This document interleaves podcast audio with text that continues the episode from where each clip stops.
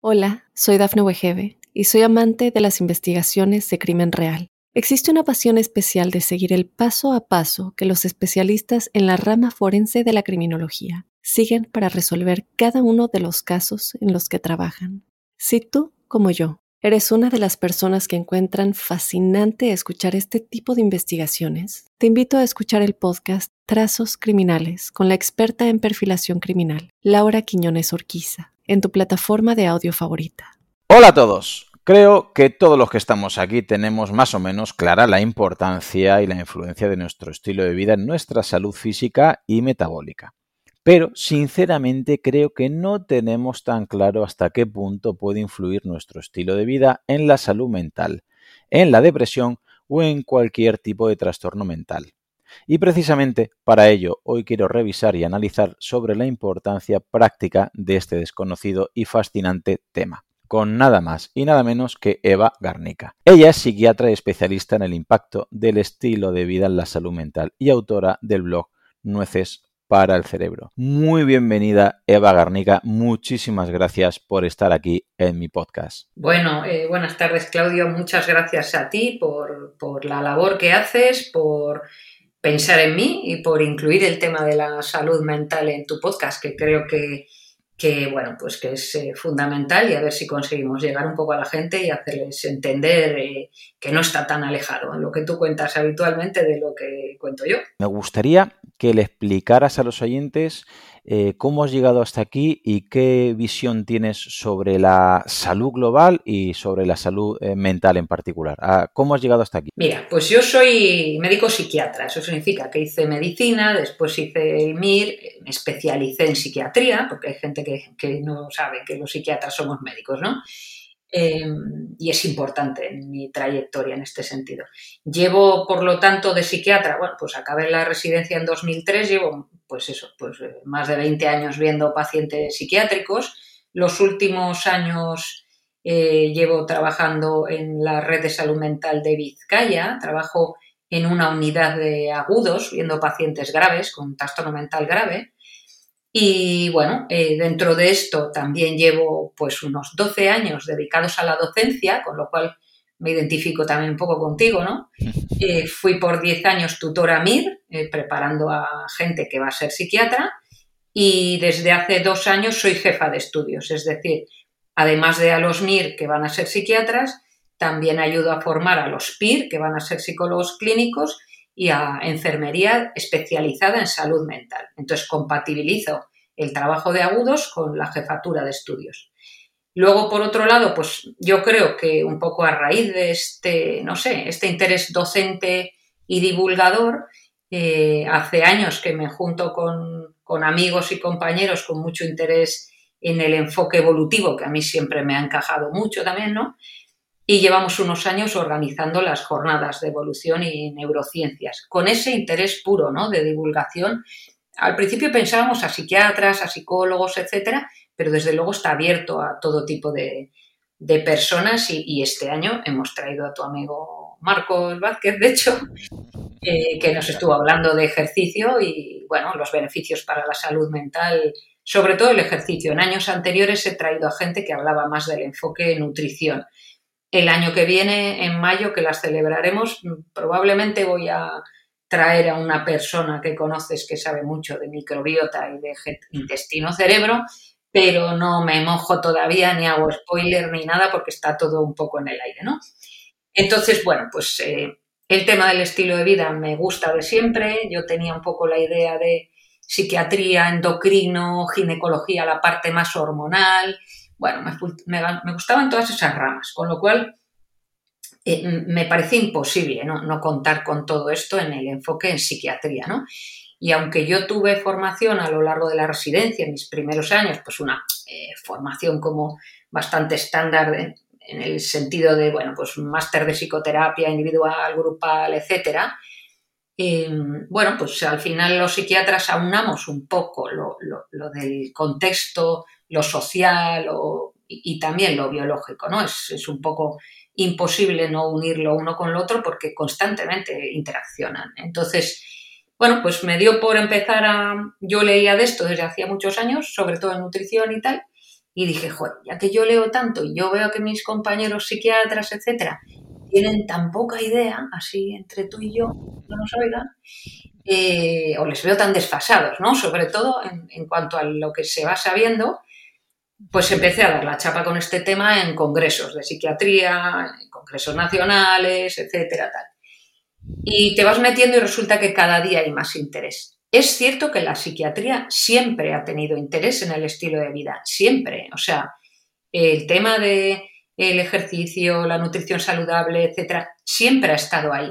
Pero yo creo que en los últimos años se ha caído una especie de nihilismo o pesimismo, no lo sé, ¿no? De pensar que los pacientes nuestros no van a tener la capacidad de hacer cambios en el estilo de vida y entonces eh, ha habido un estancamiento un poco en ese pensamiento por años. Yo veo en, la última década quizá un cambio radical en este enfoque.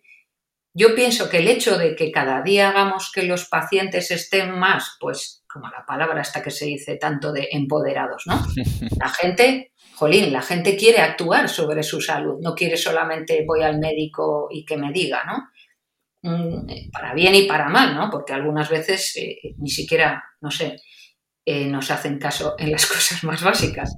Pero, pero bueno, esa parte positiva que tiene, eh, yo creo que hace que también los, la gente joven a la que yo formo, yo trato con gente de veintipico años, ¿no? Que es los años que tiene alguien cuando acaba medicina y empieza a formarse de, de psiquiatra, de psicólogo, etc. Esa gente de veintipico años, yo veo que el tema del estilo de vida lo tienen ya, creo que bastante interiorizado. Y eso me alegra mucho. Entonces, eh, ya te digo que doy la chapa a los psiquiatras en congresos, pero luego me daba cuenta que yo iba a un congreso, me daban media hora, Joder, es que hay que contar infinitas cosas. Entonces llegó un momento que dije, venga, vale, pues, pues monto un blog, que eso es un trabajo horroroso, porque si lo quieres hacer un poco bien, poner los links, al final tú sabes, leemos muchas cosas de las que trasladamos solo algunas, porque muchas que lees no te convencen, no te tal, ¿no? Y monté el blog y de nueces para el cerebro. Eh, después del blog, pues un tiempo después, yo mi idea era lo del el podcast, pero técnicamente me parece que no sé si va a ser complicado. Y al final dije, mira, me voy a poner a hacer vídeos de YouTube. Y últimamente estoy haciendo vídeos de YouTube eh, con el nombre Nueces para el Cerebro y yo qué sé, pues probando cosas. Al final, pues maneras de divulgar y de llegar a gente. Yo veo, Evan, ahora me dirás si, si piensas como yo, que tradicionalmente, sobre todo estos últimos años, le hemos dado eh, muchísima importancia a la salud física y bienvenido sea. Pero creo que no le estamos dando la misma importancia a la salud mental. Es decir, eh, lo he comentado en alguna entrevista, si una persona dice que va al nutricionista, eh, está bien visto, ¿no? Se quiere cuidar la alimentación y más. Si va a un gimnasio o a un entrenamiento personal, está muy bien. Pero si una persona dice que va al psicólogo o que va al psiquiatra, ¿no? Parece ya que, eh, digamos, la visión que le estamos dando a esa misma persona es un poquito más peyorativa. Es como si tuviera una, una patología. ¿Por qué crees que hemos diferenciado tanto salud física con salud mental? ¿Simple ignorancia? Hombre, seguramente partimos de, la, clásica dicotomía, ¿no? cuerpo, mente, pues como si, no sé, como si lo psicológico, lo psiquiátrico, etcétera, fuese, no sé, una palomita que nos recorre alrededor de la cabeza. No, eso es un, forma parte de nuestro físico. Eh, antes incluso pensábamos que de nuestro físico de cuello para arriba, ahora ya sabemos que, que de cuello para abajo también está la mente, entre comillas, ¿no? Eh, y es cierto que hasta hace unos años había mucho estigma con, la salud mental. Sigue habiéndolo, eh, sobre todo con los trastornos mentales graves. Es muy preocupante eh, cómo todavía a día de hoy se tienen determinados prejuicios terribles respecto a las personas con un trastorno mental grave, por ejemplo, una esquizofrenia, ¿no? que se sigue asociando en prensa, etcétera, quizá pues a violencia, ¿no? Cuando, por ejemplo, sabemos que, en una esquizofrenia es más probable que ellos sean víctimas de violencia que perpetradores. Pero bueno, es cierto que en esquizofrenia más adicciones, bueno, pues quizá hay, un poco más de, agresividad, etcétera, o en adicciones, en cuestiones así, ¿no? Pero sí que había mucho estigma y hace años, décadas, al psiquiatra se iba si tenías una esquizofrenia prácticamente. En los últimos años la cosa se ha ido pues casi casi al extremo contrario, ¿no? Nosotros vemos que se va al psiquiatra ya por cualquier cosa, por malestares de la vida diaria, y tampoco es eso. Entonces, eh, últimamente estamos viendo que igual va mucha gente que realmente no lo necesita y se nos siguen escapando algunas personas que sí que lo necesitan, ¿no? Hay gente con trastornos de la personalidad, muy paranoides o muy, bueno, X cosas, ¿no? Que, que no vienen a tratamiento porque no no sienten sufrimiento. Ese sufrimiento a veces lo generan alrededor, pero ellos no lo sienten. Entonces, bueno, en ese sentido, esas patologías a veces siguen sin ir poco al psiquiatra. Creo que la patología más ansiedad, depresión, etcétera, está viniendo más. Y justo eh, hoy un, compañero nos mandaba un enlace de una publicación de hace un eh, par de días, una cosa así. Se había hecho un estudio en veintipico países y España salía entre los cinco eh, más arriba en preocupación por la salud mental.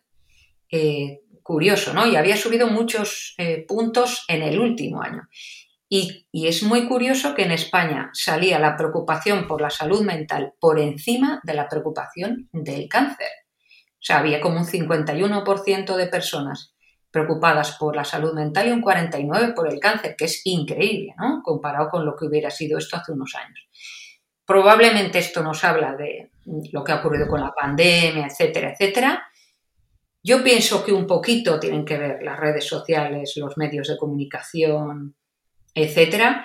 Y me gustaría que también fuese en el, mejor sentido, ¿no? Pues estos famosos que salen contando que han tenido un episodio psicótico y ahora les vemos eh, plenamente recuperados. Eh, creo que esa es la parte positiva, ¿no? De, ver en medios de comunicación y en redes a personas con, con un trastorno mental, porque dices, mira, este tío ha tenido un episodio psicótico, este tío tiene un trastorno bipolar y ahí está, ¿no? Con esa pinta estupenda que ha tenido siempre. Y creo que esa labor es, eh, pues, muy importante bueno, eh, por eso creo que está muy en primer plano a día de hoy. ¿eh? Sí, eh, fíjate, no sé si te, si te servirá como anécdota, pero yo estoy en un instituto dando una asignatura este año que hemos podido implantar, que es hábitos de vida saludables, y al principio, la primera semana, yo les planteo 15 posibles temas para empezar a, abordar las clases y ellos tienen que elegir por qué temática comenzar. Y de los 15 bloques de contenidos, en todas las clases ha salido ganadora la salud mental. O sea, es algo que me ha llamado muchísimo la atención y por otro lado mm, me asusta porque es con diferencia de lo que menos sé, con lo cual me, está tocando ponerme mucho las pilas. Pero eh, no, te, es, no, te, creas, sabes más de lo que crees. Es algo que hace años pensaba que ni se le podía pasar por la cabeza a alumnos de 13 a 16 años y que hoy en día tienen mucha motivación, muchas ganas de aprender, porque yo creo que desde la pandemia están viendo eh, precisamente como algunos eh, trastornos de algún compañero, eh, depresión, mucho pesimismo. Y en base a esto te quiero hacer una pregunta básica, porque hoy hemos tenido precisamente un debate sobre esto, que es ¿por qué nos deprimimos? Es decir, ¿es una respuesta de nuestro cuerpo ante una posible amenaza, con lo cual es, digamos, un gesto defensivo? ¿O es un error que hay que corregir a toda costa porque solo nos daña? Bueno, pues esa es la pregunta del millón. O sea, eh, sí, eso es muy complicado. De hecho, hay, bueno, mm, todo tipo de teorías y de ramas, etcétera, eh, hablando sobre el tema. Mira, eh, yo, por un lado, mm, inevitablemente os voy a recomendar el libro de mi compañero Pablo Malo y José Uriarte y Juan Medrano sobre psiquiatría evolucionista, eh, para quien quiera profundizar, obviamente. Sí os digo que, se puede, que lo puede leer cualquiera, ¿eh? no hace falta ser psiquiatra. Tiene capítulos, bueno, tiene una parte de introducción general sobre, bueno, la teoría evolucionista, etcétera. Muy, se puede leer muy bien. Y luego tiene capítulos por trastornos mentales y hay uno en, el que habla específicamente de depresión, etc. Em, hay varios teóricos eh, a lo largo de la historia y sobre todo de las últimas décadas que nos dan varias explicaciones para la depresión desde un punto de vista evolucionista. Una de las cosas que a veces distinguen, y yo estoy de acuerdo, es que, eh, bueno, luego si quieres especificamos un poco más que es una depresión, ¿no? Pero es que no hay una depresión, hay depresiones diferentes. Entonces, si hablamos de una depresión grave, que es la típica de los manuales, que luego si quieres comentamos en qué consiste, bueno, pues yo ahí pensaría en cuestiones más biológicas, incluso más inflamatorias, etcétera, etcétera. Pero si hablamos de la depresión de la que habla la gente de la calle, que suelen ser muchas veces lo que nosotros llamamos trastornos adaptativos, ahí sí que tendría, me parece a mí, más sentido la explicación evolucionista. ¿Cuáles, ¿Cuáles son un poco las líneas que siguen? Vienen a decir que, bueno, que sería una especie como de alarma casi social, ¿no? Eh, a nosotros, nosotros vemos, cuando yo trabajaba en centro de salud mental, em, venía mucha gente que estaba en unas situaciones complicadísimas a nivel laboral, a nivel eh, de pareja o diferentes niveles, situaciones súper difíciles y te decían, yo estoy mal y quiero, entre comillas, una pastilla que me ponga bien con esta situación. Entonces, claro, eh, tú lo ves desde el punto de vista evolucionista y desde el punto de vista del sentido común y dices, pero es que no puedes estar bien en esa situación. O sea, tienes un trabajo eh, horroroso, eh, no tratas con nadie en todo el día, estás contra una pared y sin ventanas, ¿no? Por irnos un poco al estilo de vida. Estás con gente con la que te llevas a matar. entonces, mm, es que Mm, esa depresión te está colocando, probablemente has tenido un momento de lucha, ha llegado un momento en el que esa lucha has visto que no ha sido eficaz y tu cuerpo te ha dicho no gastes energías ahí y te ha fundido. O sea, como cuando estás con una infección grave o lo que sea, no puedes con las pestañas, pues la depresión sería algo similar. Otros en una línea similar dicen pues como que sería un motor de cambio el estar deprimido, dentro de tu tribu o dentro de tu sociedad, el hecho de tú estar deprimido, por un lado, probablemente va a hacer que te cuiden, ¿no? Y, si tú, si yo qué sé, si no estás súper cacha, si no puedes conseguir las cosas de otra manera, entre comillas, ¿eh? y ridiculizando un poco, eh, podría ser otra manera de, de acceder al cuidado que necesitas, ¿no? Y por otra parte, casi desde un punto de vista, entre comillas, ideológico, casi político, el estar deprimido y el malestar de la gente es lo que puede mover a los cambios sociales, ¿no? Em, esto me recuerda, el otro día escuchaba un poco el, podcast de, Esteban Larronde, ¿no? De cómo explica mm. la obesidad. Es que me encaja mucho con todo esto. Eh, ¿Es la obesidad una enfermedad? Pues a ver, entre comillas, eh, él lo explica de una manera, que se vaya la gente a escucharlo, ¿no? Pero eh, esto sería similar. Eh, es que el estar deprimido es lo natural ante un entorno totalmente hostil a nivel social. Entonces, muchas veces los psiquiatras nos vemos impotentes porque si está la gente con unos niveles, me da igual, de paro, de conflictiva social, de, o sea, que vengan al psiquiatra es, es para nosotros, bueno, te genera mucha impotencia, porque sabes que la solución no está en nosotros, ¿no? Y menos si te dan 10 minutos por paciente, eso ni te cuento, ¿no? Como les pasa a los de atención primaria con suerte.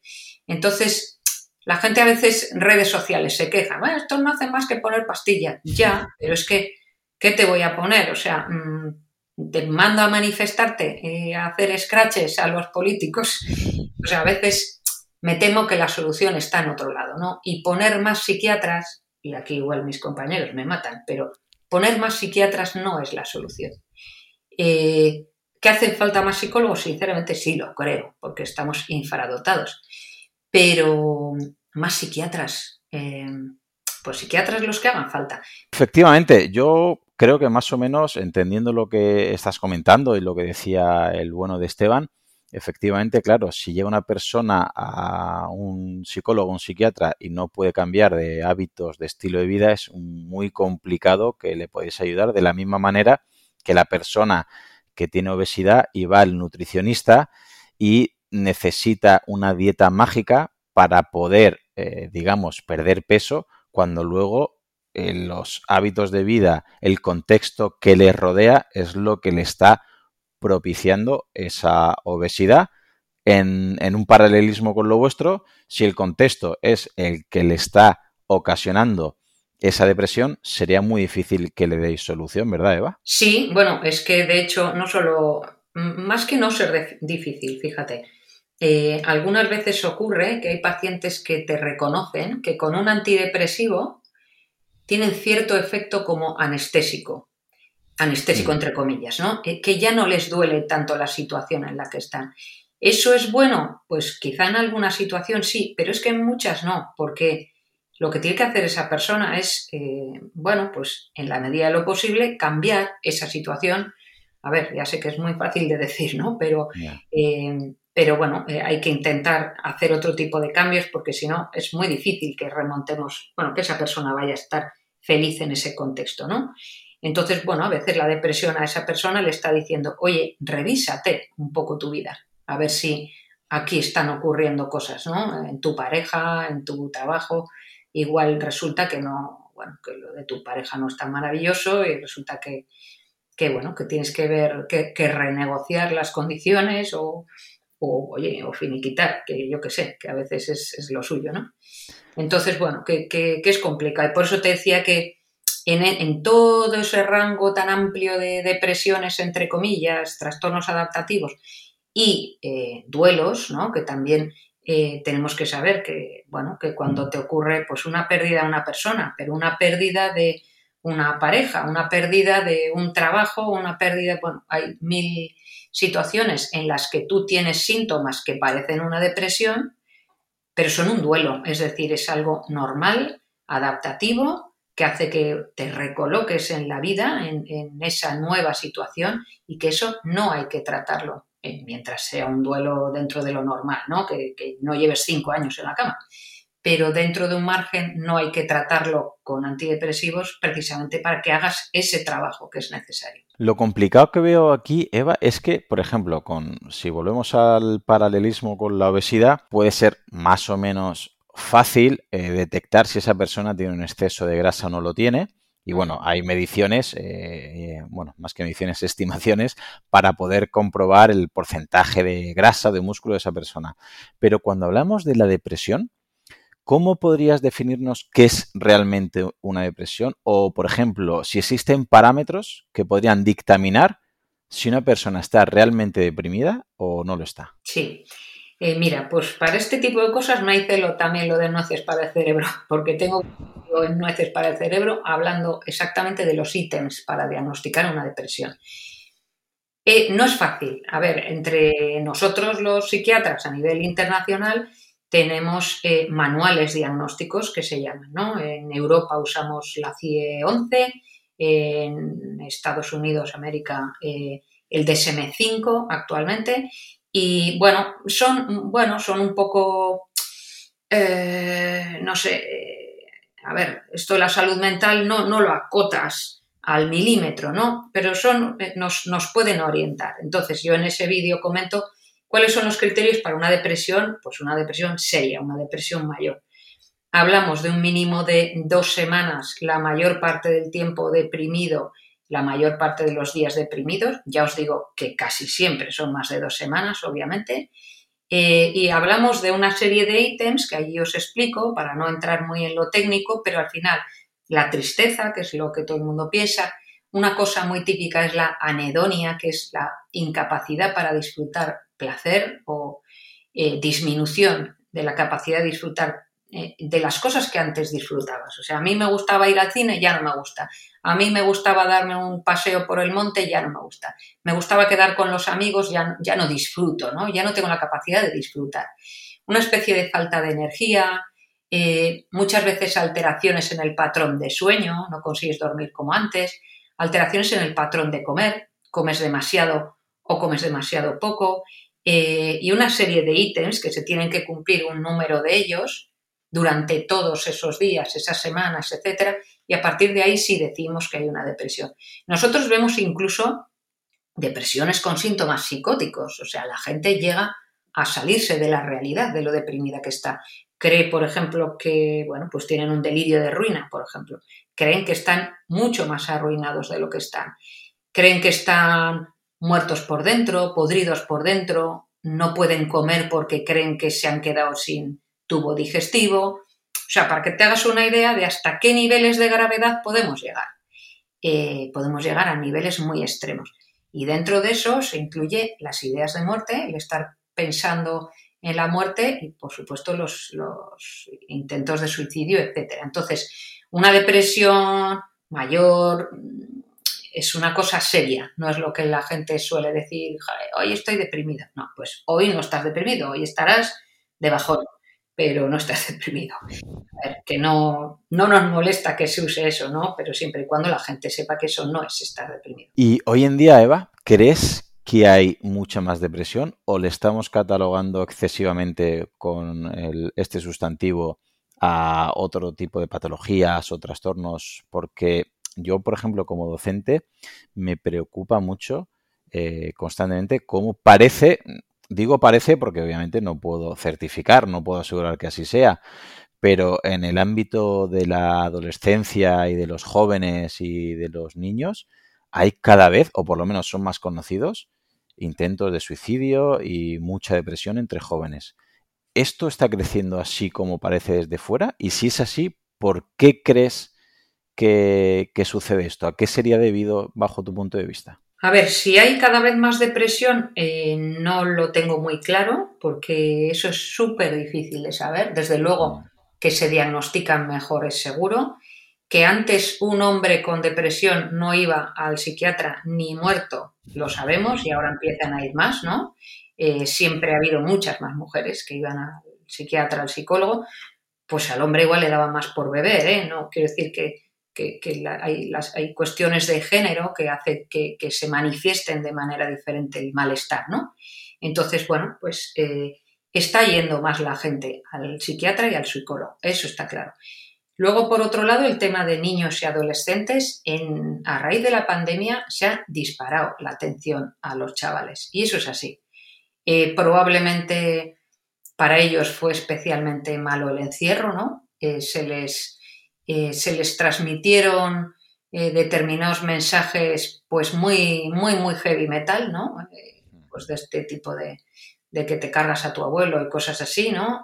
cuando pues obviamente ellos hacen lo que se espera de un adolescente, que es, jolín, que quieras estar con tus iguales, es que no les podemos pedir no les podemos pedir una actitud de señor de 70 a un chaval de 15. es así. Y así tiene que ser. A mí me preocupa cuando la actitud de 15 la tiene el de 55, pero el de 15 tiene que hacer lo que tiene que hacer. Entonces, creo que, los chavales han sufrido mucho. Creo que se han expuesto exageradísimo a las redes sociales tanto tiempo en casa. Eh, bueno, aunque ahora los vemos en un banco en la calle y están cinco y cada uno con su móvil. Vamos, que, me saltan los ojos de, ver eso, ¿eh? que es una cosa que, que digo, la que nos espera con esta pobre gente el día de mañana, ¿no? Em, pero sí, sí creo que sí parece que hayan aumentado, sobre todo las autolesiones, eh, que se le ha perdido miedo a eso y es terrible, ¿no? La cantidad de chavales que ahora hay con, con cortes en los antebrazos y cosas así, ¿no? Es como, no sé, se le ha, se le ha quitado, ahí sí que es malo que se haya quitado el tabú, ¿no? Y que se lo contagien tanto entre ellas, quizás sobre todo, ¿eh? Entonces, una cosa son los intentos de suicidio y las autolesiones clarísimamente más frecuentes en chicas y otra cosa son los suicidios consumados clarísimamente más altos en chicos, varones en general. En mujeres muchos más intentos, en hombres muchos más suicidios consumados.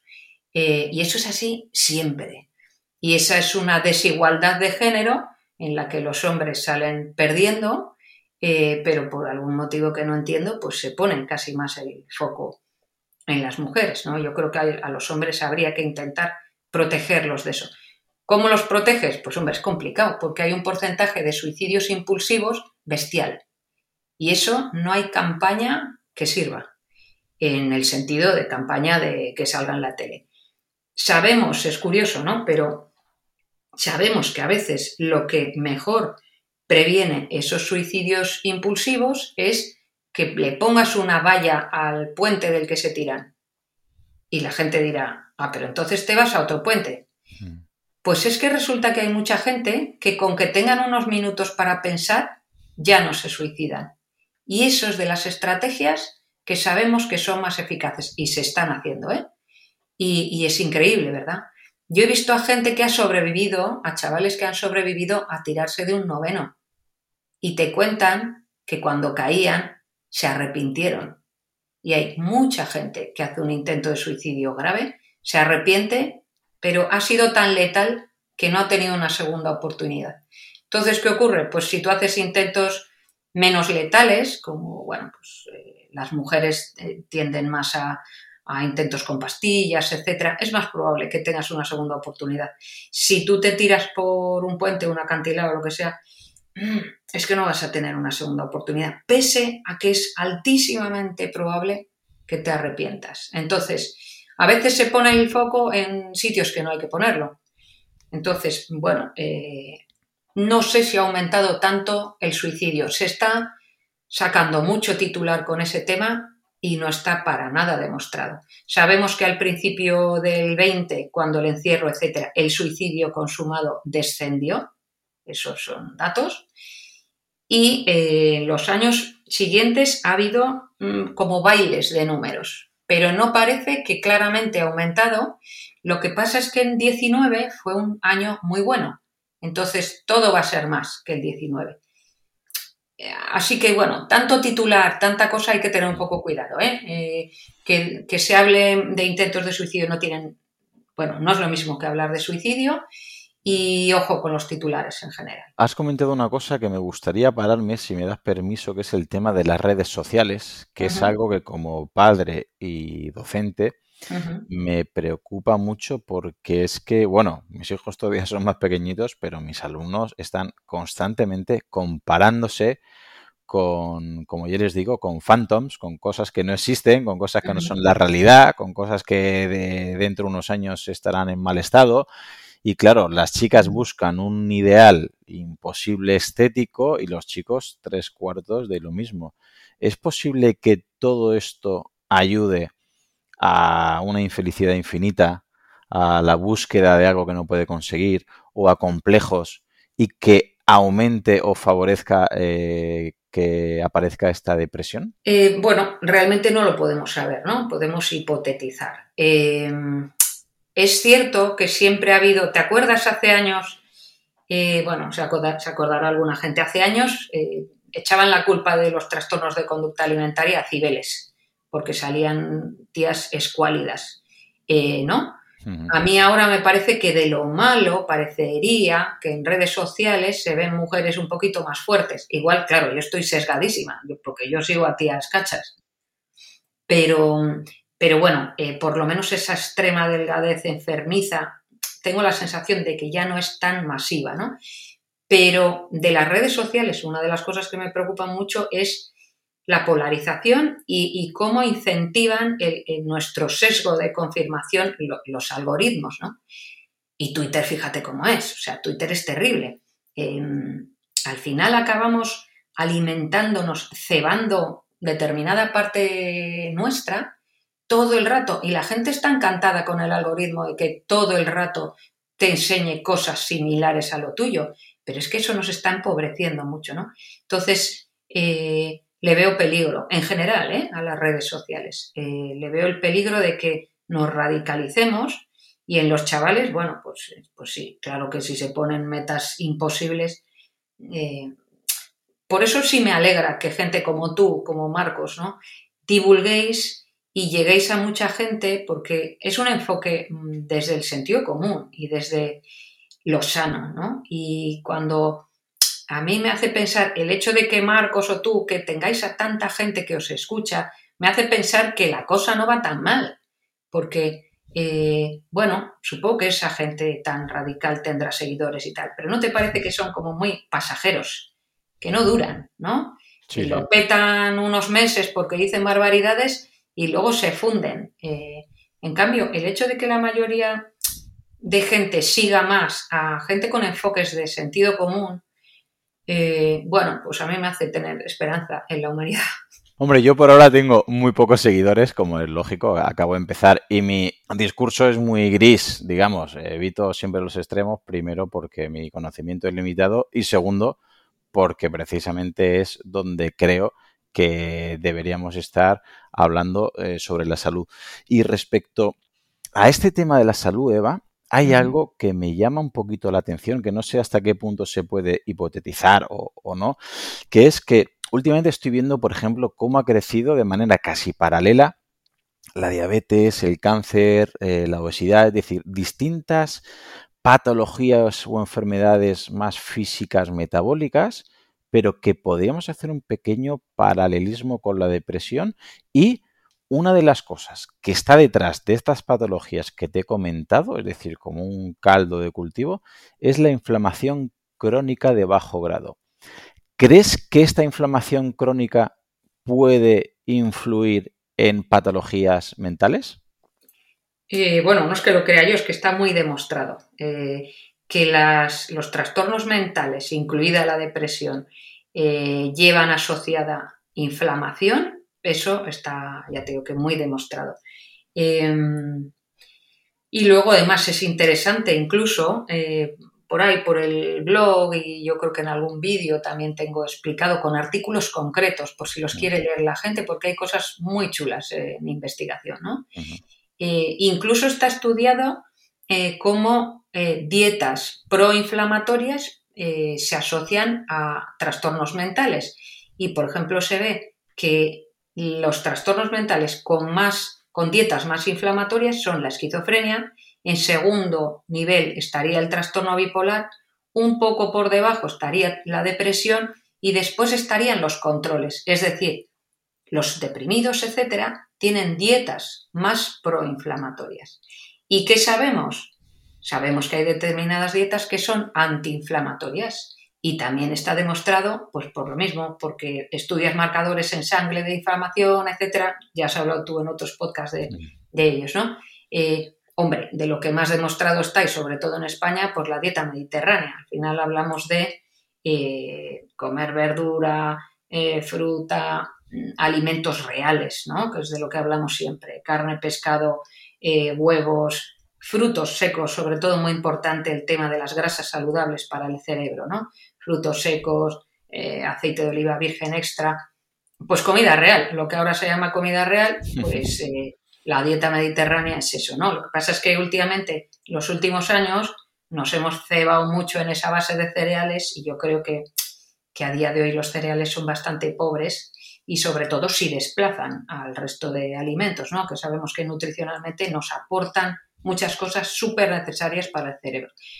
Y respecto a inflamación y depresión, fíjate qué interesante, se sabe que personas con un perfil más inflamatorio, que podrían ser, por ejemplo, mujeres eh, obesas, responden peor a antidepresivos. Y en cambio, los enfoques desde omega 3 a altas dosis mejoran más a esas personas, junto con la dieta, que los antidepresivos. Y eso nos habla de que sería una especie de enfermedad inflamatoria, un poco entre comillas, esa depresión en ese perfil. Yo hace no mucho estuve en Londres en, eh, un congreso de, ahora hay una asociación internacional de investigadores en psiquiatría nutricional que hacen virguerías, cosas muy interesantes y muy serias, muy serias, ¿eh? porque por ahí hay mucho cuñadismo de cosas ¿no? muy básicas. No, no, esta gente hace eh, ensayos clínicos aleatorizados, controlados, etcétera. Y si te tienen que contar que han estado dando omega 3 y no han servido, te lo cuentan. Y me gustó mucho eh, en aquel congreso, muchas cosas que contaron, pero en una de ellas hacían hincapié en eso. Porque a veces vemos estudios en plan, eh, los omega 3 no sirven, los omega 3 sirven. Mm. Y no, es como la vitamina D. Para mí es la misma historia. La vitamina D sirve que se la des al que es deficitario en vitamina D o que se exponga al sol, ¿no? Eh, los omega 3 pasa parecido, van a tener sentido en quien esté deficitario. Entonces no tiene sentido que hagas un estudio en el que se lo das a todo el mundo a ciegas. Claro. Eh, se lo tienes que dar a quien lo necesita. Y la inflamación va muy en esa, en esa línea. Eh, personas con obesidad eh, mucho mujeres, las mujeres tienden más a las enfermedades autoinmunes, etc. Mm. De hecho, hay un libro por ahí que se llama The Inflamed eh, Mind, en el que habla mucho de la inflamación y los trastornos mentales, también bastante de divulgación eh, en inglés. Y, habla de todo eso, de, cómo determinadas, por ejemplo, enfermedades autoinmunes con mucha inflamación se asocian más a depresión, como cuando te dan antibióticos, no sé qué. Bueno, muchas cosas muy interesantes. Así que eso creo que es bastante indiscutible, el tema de la relación. Respecto a esta inflamación, otra de las cosas que me venía mucho a la cabeza y me, eh, me, apetecía preguntarte para que entienda un poquito los oyentes, es que no sé hasta qué punto el estilo de vida podría valer para prevenir o para tratar estas patologías y si es si hay correlación, si hay causalidad, si hay casualidad, es decir, hmm. vámonos a los bloques eh, típicos ¿no? de hábito de vida saludable, como es eh, actividad física, sueño, eh, biorritmos y recibir la luz del sol, nutrición. Es decir, los que lo hacen mejor se deprimen menos o se deprimen menos precisamente porque lo hacen mejor. Es decir, se deprime menos el que hace más deporte, el que duerme mejor, el que recibe el sol o el que come bien por hacer eso o es, es la causa. Mira, eh, pues aquí te voy a introducir algún concepto que a mí me parece importante. Eh, y además, eh, yo hago un enfoque diferente cuando les hablo a psiquiatras, etcétera, que se creen que no se puede hacer nada con el estilo de vida, que cuando hablo a gente como los que supongo que te escuchan, que a veces tienden al extremo opuesto, que creen, oye, que el que no sale a correr es porque no quiere y porque es un vago. O sea que, o sea que te van a dar palos por los dos lados, ¿no? Mm, sin problema. No tengo, ya tengo peino canas, ya no tengo problema con que me den palos. Eh, pues una cosa intermedia y depende de la gente. Por un lado, traigo lo que os dirían los psiquiatras. Hay personas que nacen en familias desastrosas, en condiciones horribles, que abusan de ellos de pequeños en todas las condiciones que se te puedan ocurrir, que encima luego tienen mala suerte en la vida. Y hay todo tipo de permutaciones de todo eso, ¿vale? Entonces, no sabes lo que hay detrás de la vida de esa persona como para eh, insultarle porque no sale a correr por las mañanas a las seis. No, no sabes lo que hay. Entonces, cuidado con, no sé, exigirle a la gente cosas que, no tenemos ni idea de, lo que tienen por ahí debajo, ¿no? Ni, necesidad, para eso estamos los psiquiatras, ¿no? Entonces, Mm, no pidamos de más, eso por un lado. Pero por otro lado, eh, la investigación es complicada en general. La investigación en estilo de vida es complicada. La investigación en salud mental es complicada. Pues suma dos cosas complicadas y fíjate lo difícil que es. ¿Dónde me parece que nos aproximamos más a la realidad? Sabiendo que nuestra, no está a nuestro alcance, ¿no? Me pongo platónica ahí. Eh, ¿Dónde nos acercamos? Pues combinando estudios. Hay estudios poblacionales bestiales, pues por ejemplo de prevención de depresión con dieta mediterránea, pues el Predimer, etcétera, en, Navarra, con un volumen bestial de gente. Eh, los estudian al principio, ven quiénes siguen dieta mediterránea o no, los siguen cuatro años, ven quiénes se deprimen y ven que se deprimen más los que menos mediterránea era su dieta, ¿vale? Entonces dices, ostras, pinta bien. Pero claro, ¿cómo sabemos que resulta que esa gente hace otras mil cosas más? Pues ahí entran los ensayos clínicos para reforzar esto. ¿Qué tienen de malo los ensayos clínicos? Pues que por definición los haces con poca gente, ¿no? Porque tienes que controlar muchos factores. Yo os quería contar sobre todo eh, un ensayo básico que es de que lo hizo Feliz Yaca, que es la presidenta de esta asociación que te he contado, de psiquiatría nutricional, es una australiana que es la que mueve un poco todo esto. Y esta mujer hace el ensayo Smiles, del que hablo también mm. por ahí en el blog, porque hay como un antes y un después, ¿no? Lo publican como en 2017. Esta mujer coge a personas con una depresión moderada a grave, ¿vale? De todo esto que hemos dicho antes, las depresiones graves. Y hace un ensayo clínico súper bien diseñado consigue al final a sesenta y pico deprimidos, saben que están deprimidos porque los machacan a cuestionarios, y, o sea, quiero decir que la cosa está demostrada, y los meten a dos ramas, y en las dos ramas les hacen mismos grupos, mismos grupos semanales, mismo no sé qué, condiciones súper iguales. Les mantienen, y esto lo quiero subrayar, con el tratamiento que tuviesen, bien farmacológico, bien psicoterapia o bien ambos, ¿vale? Nadie habla de quitar tratamientos. Están con el tratamiento que tuviesen de antes. Una rama con nutricionista, con dieta mediterránea reforzada en carne y otra rama, eh, apoyo social, etcétera, tal. ¿Y qué encuentra? Pues encuentra después de, no me acuerdo si este primero es como tres meses, una cosa así, encuentran que claramente mejoran de la depresión un porcentaje más alto los que siguen la dieta mediterránea, ¿vale? Dos ensayos posteriores similares, con menos tiempo, con pacientes más jóvenes, incluso con intervenciones por vídeo, encuentran lo mismo. Y estos ensayos se los cuento mucho a mis compañeros psiquiatras. ¿Por qué? Porque a veces piensan que una persona deprimida no puede cambiar su dieta. Sí que puede, pero tenemos que estar súper encima, tenemos que enseñarles, tenemos que motivarles. ¿Qué haría falta? Pues obviamente un nutricionista eh, trabajando con nosotros en salud mental o mientras llega, que espero que llegue, pues al menos que nosotros le demos eh, la importancia que tiene. ¿no? Entonces, es cuestión de eso. Respecto a ejercicio, ni te cuento la cantidad de cosas que hay. Ejercicio es lo más demostrado. O sea, eh, pero es que además sabemos que a nivel cerebral tiene mucho sentido también la dieta mediterránea. ¿eh?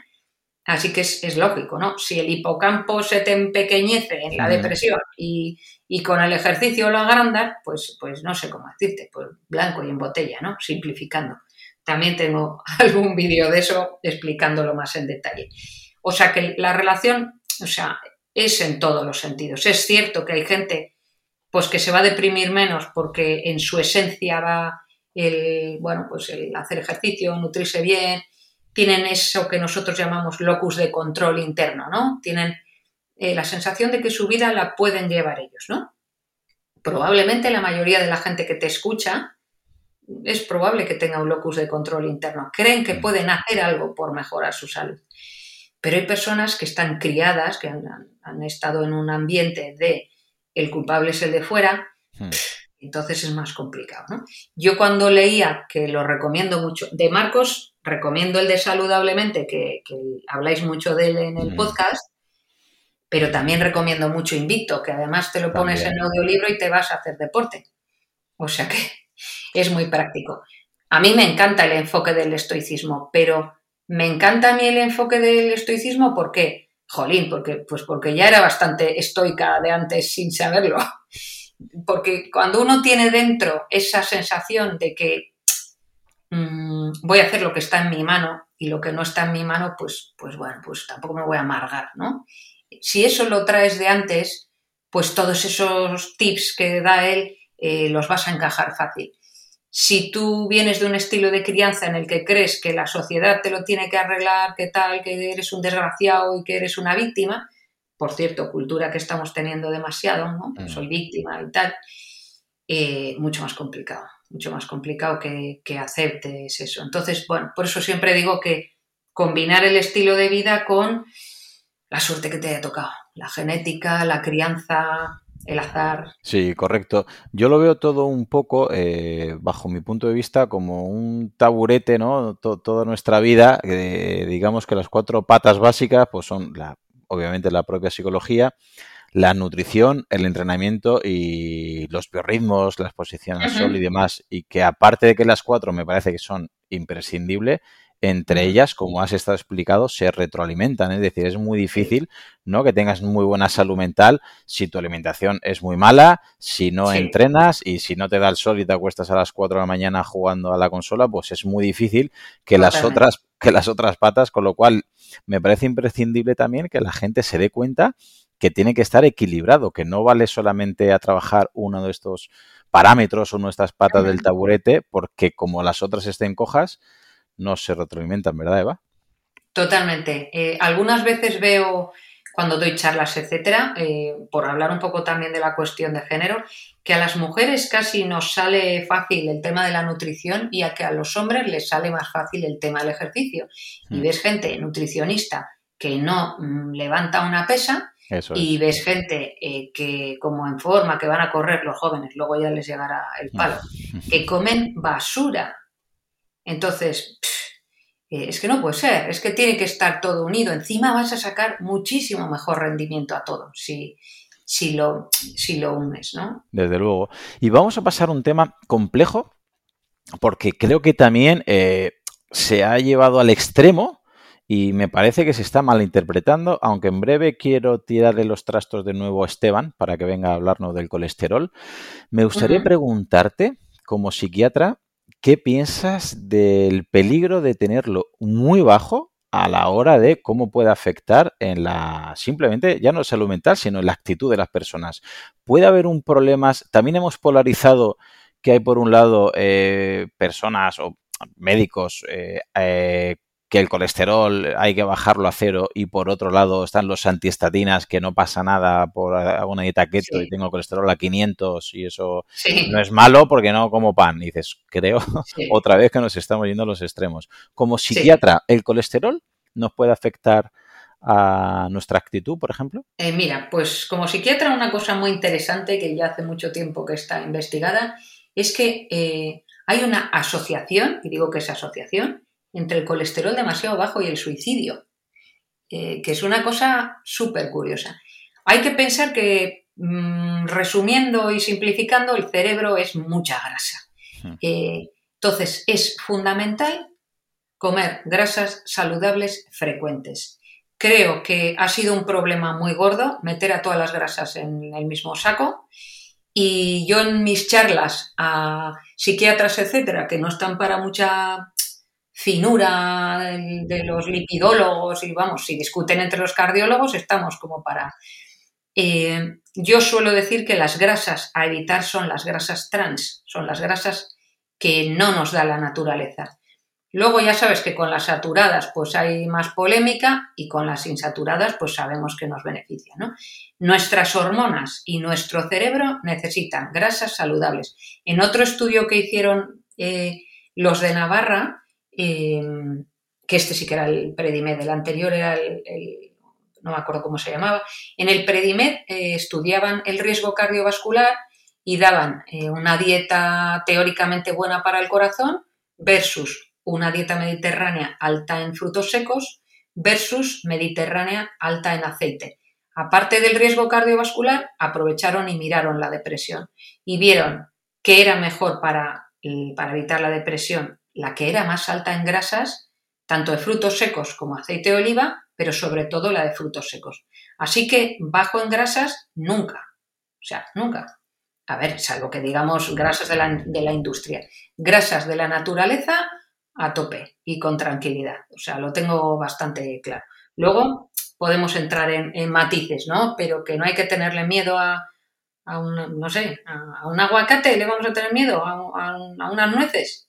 Y ahora vamos a volver al extremismo porque a veces en redes sociales, bueno, ya no entro en debates, pero, eh, por ejemplo, mucha gente que es dieta eh, procetogénica a tope ya mm, va promulgando y dice, no, mira lo que ha dicho una psiquiatra, que hay que comer grasas, que la grasa es imprescindible, encima hay estudios sobre la epilepsia.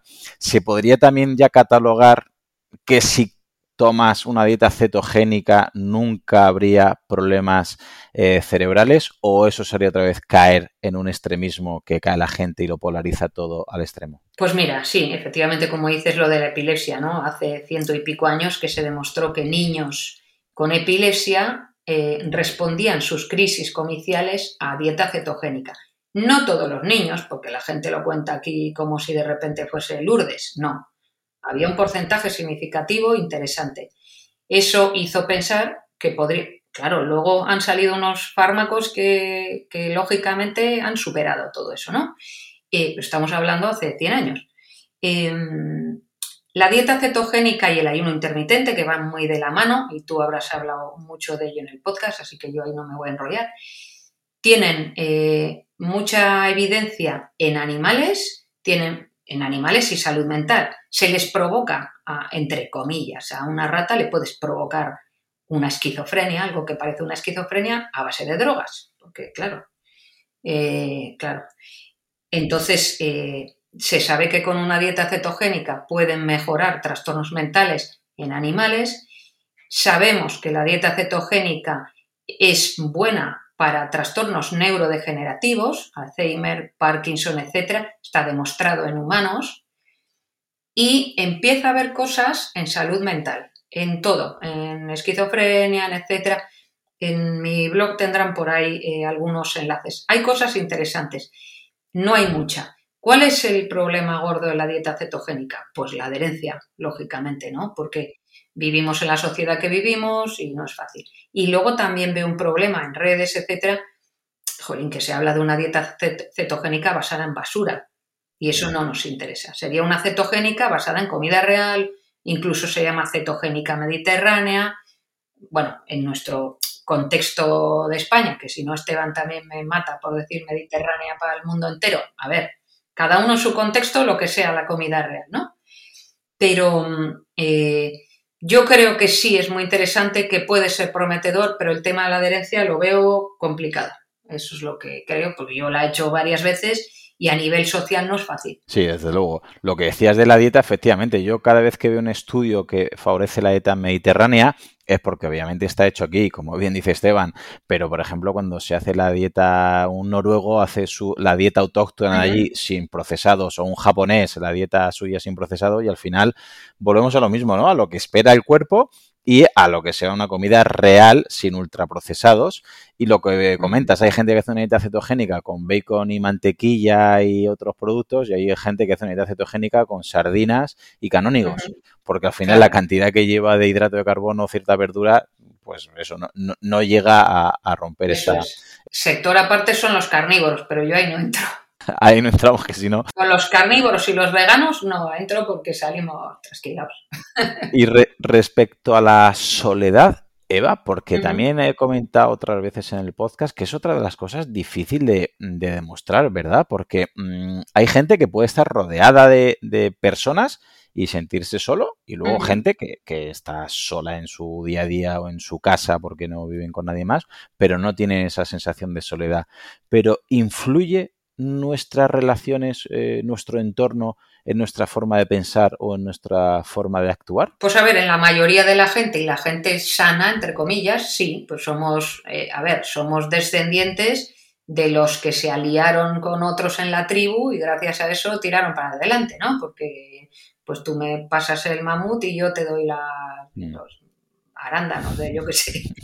Eh, pero, pero hay personas con unos rasgos de personalidad pues más esquizoide, que lo solemos llamar nosotros, así, ¿no? Que, que están a gusto en soledad. Y es verdad que hoy en día es un poco difícil estar solo, solo, literal, porque tenemos tanta conexión a nivel de redes, etcétera, pero hay personas que es cierto que, no necesitan eh, estar con otros para ser felices. Y luego, pues está todo el espectro, por ejemplo, del autismo, ¿no? Que incluso en casos extremos pueden vivir mal el, estar con personas. O sea que hay todos los polos. Para la mayoría de la gente es súper necesario estar en sociedad. Eh, aquí voy a hacer también otra recomendación de Pablo, ¿no? El, último libro que ha escrito, que es el de los peligros de la moralidad, que, que mm. mucha gente lo ha leído. Al final, ¿de qué viene eh, este exceso de llevar a lo moral todo, ¿no? Incluso la alimentación, pues de nuestra necesidad de estar en grupo. Em, y acabas señalando, pues, oye, como en la Inquisición, ¿no? Al que hace lo distinto y, y lo moralizas todo, todo, todo está moralizado, ¿no? O estás conmigo o estás contra mí.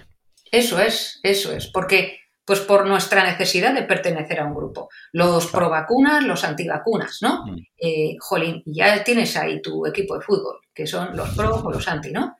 Y es un poco eso, ¿no? Eh, la necesidad de estar acompañados. Sí, al final, mm, volvemos al principio de la entrevista. Creo que es una pena porque hasta donde yo cada vez que estudio, cada vez que leo, tengo más claro que en la escala de grises es donde suele estar la solución y que no hay una solución, que depende cada sujeto cada contexto, cada uno tiene su solución y que cuando nos vamos a los blancos o a los negros, normalmente nos, nos equivocamos.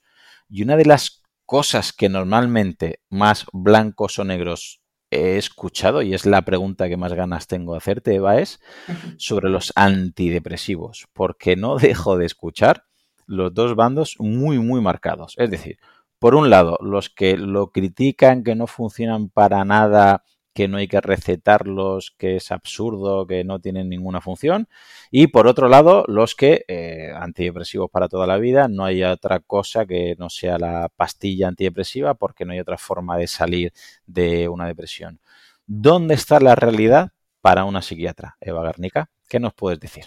Bueno, pues mira, eh, tal y como hemos ido entendiendo ¿no? en las preguntas anteriores, es que hay depresiones y depresiones. Eh, si, si, ante lo que estamos realmente es un duelo, que eso va a ocurrir muy a menudo y que la gente va a pedir una pastilla al médico de primaria porque está súper triste y resulta que rascas un poco y, y hay una explicación, ¿no? Pues ahí no sería necesario ni estaría indicado un antidepresivo. Y luego tenemos el extremo opuesto, que es lo que te he contado antes, que es gente que ni siquiera come porque cree que no tiene órganos dentro de su cuerpo. Y eso es otra forma de depresión. Eh, es más, en depresiones con síntomas psicóticos, es que ya ni antidepresivos, es que ya nos vamos a terapia electroconvulsiva, que es otra cosa que incendia las redes y que, hombre, a nada que uno ha visto patología grave, sabemos que tiene su espacio, su indicación y que de hecho en muchos casos sienta mejor que, que los antidepresivos. Los antidepresivos han mejorado muchísimo. ¿Han mejorado mucho en eficacia? Pues yo diría que no, pero sí que han mejorado mucho en el perfil de efectos secundarios. Eh, por eso, cuando alguien tiene una depresión un poco seria, hay que ir a un psiquiatra y que valore si está indicado o no está indicado. Nosotros elegimos los antidepresivos en función de eh, perfil de efectos secundarios, eh, mil historias más. Y luego, pues siempre hay que tener en cuenta tanto el efecto placebo, que en el caso de los antidepresivos hay estudios y ensayos en los que ponen la rama de placebo y la rama de antidepresivo, y es que es alucinante la cantidad de gente que sale de una depresión con un placebo. Es que es alucinante. No es que los antidepresivos sean malos, es que los placebos lo petan en, en determinadas patologías. Así de claro. Entonces, hombre, es que superar al placebo, en el caso de depresiones, obviamente intermedias, nunca va a ser una depresión grave, mm. pero como se mete en el mismo saco, entonces está el efecto placebo, pero ojo también con el efecto nocebo. Yo, por ejemplo, con el tema de las vacunas, por ejemplo, pasó con, el, con la del papiloma, ¿no? Efecto nocebo es cuando te ponen algo y le atribuyes un efecto mm, malísimo, ¿no? ¿Por qué sabemos que existe? Porque a veces le pinchas cero y la persona se, pone a convulsionar. Eso es un efecto nocebo. Tú le das el prospecto, yo tengo gente que se lee el prospecto y está ya con el efecto secundario antes de haber tragado la pastilla. Entonces el efecto nocebo es tan potente como el placebo. Entonces, el que, el que quiere el antidepresivo, el que no sé qué tal, bueno, pues a algunas personas les sirve, a muchas no. Entonces nos toca a los psiquiatras valorar a quienes sí y a quienes no, o primero el, de primaria, ¿no? Pero eh, bueno, es una herramienta que a falta de otras mejores tiene su espacio, tiene su espacio. Junto con psicoterapia eh, deseablemente. ¿eh? Sí, imagino que será como hemos visto antes, ¿no? Que cada uno, cada perfil tendrías que ver el sujeto, el contexto, la evolución y la situación para decidir si sí, si no, si cantidad, si tipo y, no alegremente decir siempre, nunca funciona o no funciona. Bueno, Eva, para terminar, siempre me gusta acabar las entrevistas para que la gente se quede con las cuatro o cinco cosas básicas, eh, aplicando un poquito la ley de Pareto para la depresión. Si podríamos hacer un pequeño resumen, ya no sé si puedes dar cuatro o cinco consejos básicos para poder prevenir eh, qué cosas básicas podríamos hacer, qué podría estar en nuestras manos, si hay algo, para eh, mejorar la salud mental o, eh, digamos, empeorar lo mínimo posible o evitar estos tipos de patologías, de trastornos, de depresión o de problemas mentales. Sí, pues, hombre, lo primero, si alguien claramente está deprimido o alguien a vuestro alrededor os parece que está claramente deprimido, lo primero que vaya al médico, a veces, oye, un hipotiroidismo da una apariencia de depresión, a veces eh, anemias, estas que no puedes con la vida y parece una depresión, a veces cuestiones hormonales en la mujer eh, puedes parecer deprimida y lo que tienes es un síndrome premenstrual de caballo. Hay que mirar cosas, ¿no? Igual resulta que lo que necesitas es una progesterona final de, de ciclo y no un antidepresivo. O sea, hay que revisarlo y por eso la medicina es interesante, ¿no? Eh, entonces, si la depresión es seria, desde luego ir al médico. Si, es, si se descartan motivos orgánicos, eh, lo ideal y lo más demostrado es psiquiatra, es decir, farma más psicoterapia. Y luego, eh, como prevención, que también ayuda a tratar. Un poco lo que has dicho tú, partiendo, yo me repito, de que cada uno tiene su genética, su crianza, la suerte que le ha tocado en la vida y le ha tocado una dosis de resiliencia que no se compra en el mercado. Entonces, eh, eso hay que respetarlo y por eso hay que respetar a quien puede hacer poco. Hay un concepto que a mí me gusta mucho, que es el de posible adyacente, ¿no? Eh, no somos capaces de hacer infinito, somos capaces de hacer lo que está un centímetro más allá. Eso es un concepto, bueno, lo explica también Pablo Malo en, en su blog, ¿no? Es un concepto que a mí me parece muy bonito y que nos, nos saca del desatasco del free will, ¿no? ¿Somos libres o no somos mm. libres? Y eso es una pregunta terrible. Eh, entonces, los que creemos que tenemos un pelín de margen, un pelín, a mí ese concepto me, me dio mucho aire, porque ese pelín está en nuestro posible adyacente. ¿Qué es lo que puedo hacer? Si yo no me muevo del sofá, pues es probable que yo mañana no me pueda poner a hacer triatlón entonces, empieza por lo que sí que puedes. Vete a andar, vete a lo que te guste. Que vas a Zumba y la gente ridiculiza a quien va a Zumba. Pues mejor que vaya a Zumba que esté en casa viendo eh, esta de Juego de Tronos, que es malísima. ¿No? Que hagan algo. Porque después de eso probablemente el posible adyacente siguiente será un paso más. Y después de ir a Zumba no sé cuánto, igual dice, joe, pues igual si levanto peso esto tira mejor. Nutrición, lo mismo, vete quitando ultraprocesados. Entonces, lo que tú has dicho, ejercicio, clarísimo. Nutrición, clarísimo. Hablamos de comida real sobre todo. ¿eh? Adelgazar en la medida de lo posible, por el, si hay una obesidad, por el tema de la inflamación. Vida social, intentar no perderla, si está entre tus posibilidades, ¿no? Controlar el estrés, pues también, lo que esté entre tus posibilidades. Eh, bueno, pues el estoicismo te lleva también a todo eso.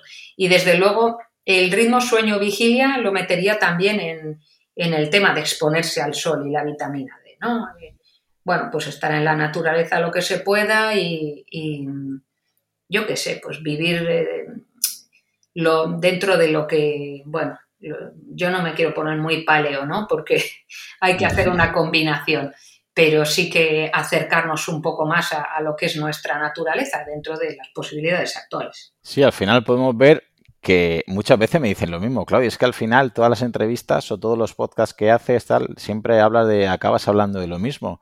Digo, es que hasta donde yo entiendo de fisiología, que yo comprendo que de momento es muy poco, es lo que esperan tus genes. Recibir luz solar, acostarte pronto, comer bien, tener relaciones sociales, mm, tener una vida activa, hacer algo de fuerza.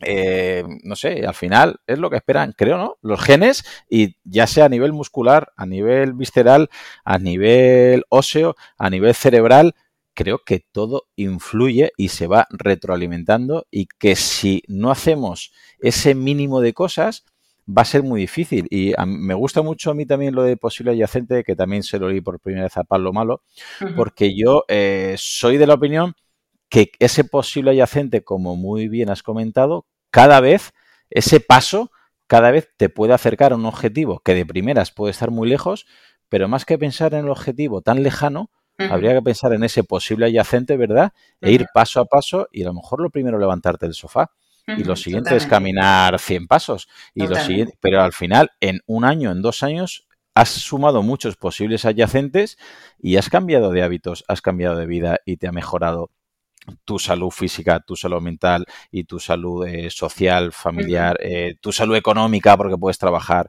etcétera. Totalmente. Bueno, pues hasta aquí la entrevista, Eva. Antes de despedirnos, me gustaría que nos comentaras eh, si conoces un grupo de psicorock que está formado principalmente por psiquiatras y psicólogos. No sé si te suena. Me suena tanto que ahora mismo voy a coger la guitarra y ensayo con ellos, que ensayamos hoy. O sea que sí, somos The Beautiful Brains. Somos un grupo formado por todos psiquiatras, entre ellos mm, pues, los creadores del libro de psiquiatría evolucionista, Pablo Malo, José Uriarte y compañía, y otros compañeros, todos psiquiatras, salvo el, el batería, que, es, que bueno, que, que se unió también. Y sí, tocamos por ahí, nos lo pasamos bien, nuestras canciones tienen que ver con la salud mental, bueno, con cierto humor. Y tenemos unos cuantos vídeos por ahí colgados en YouTube por si la gente se quiere divertir. Muy bien, pues si me das permiso, eh, nunca despido el podcast con una canción, pero si me das permiso, me gustaría poner la canción de, de Serotonina 2020, la de Tienes un nombre de mujer fatal, para que los oyentes escuchen eh, tu música, porque encima hablas de temáticas como las que hemos comentado hoy y me parece, vamos, una iniciativa buenísima. Tenemos una que se llama colesterol, lo que pasa es que no la hemos grabado todavía.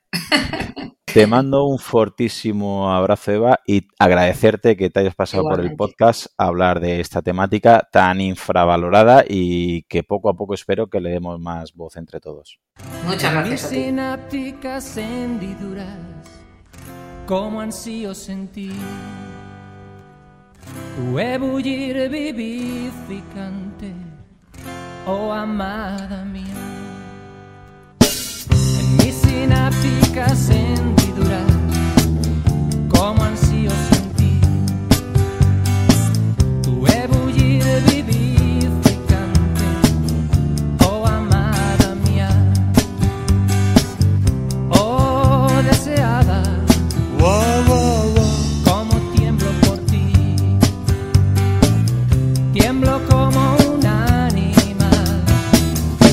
es solo por ti, serotonina.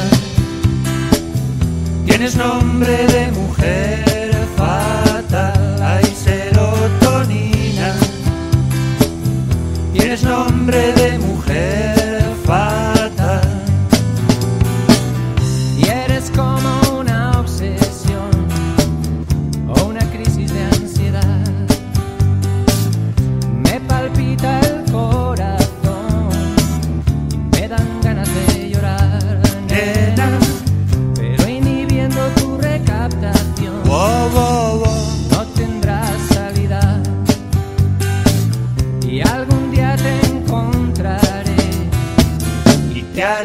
solo mía y serotonina. Tienes nombre de mujer fatal, hay serotonina.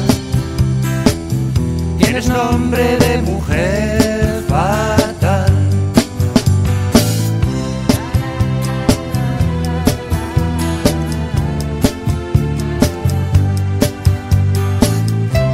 Serotonina, no puedo vivir sin ti. Estoy triste, aburrido, desesperado. No puedo comer, no puedo dormir. Mi psiquiatra me ha recomendado que inhiba tu recaudación. Entra en mi sangre, surca mi cerebro, hazme feliz. Y es tan fácil sentir amor por una mina como tú. Y hay misterios en tu interior que me atraen más que la luz, nena. Viviremos nuestro idilio toda la eternidad. Libres y juntos por fin, sin el palizas de papá y serotonina. Tienes nombre de mujer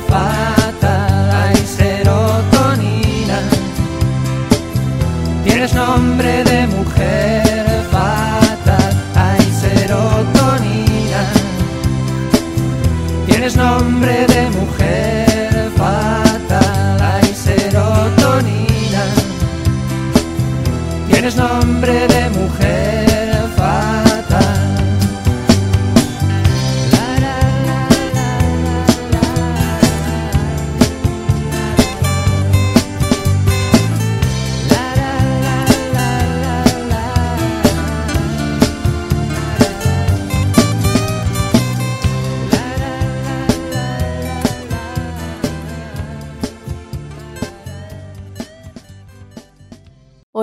soy Dafne Wegebe y soy amante de las investigaciones de crimen real. Existe una pasión especial de seguir el paso a paso que los especialistas en la rama forense de la criminología siguen para resolver cada uno de los casos en los que trabajan.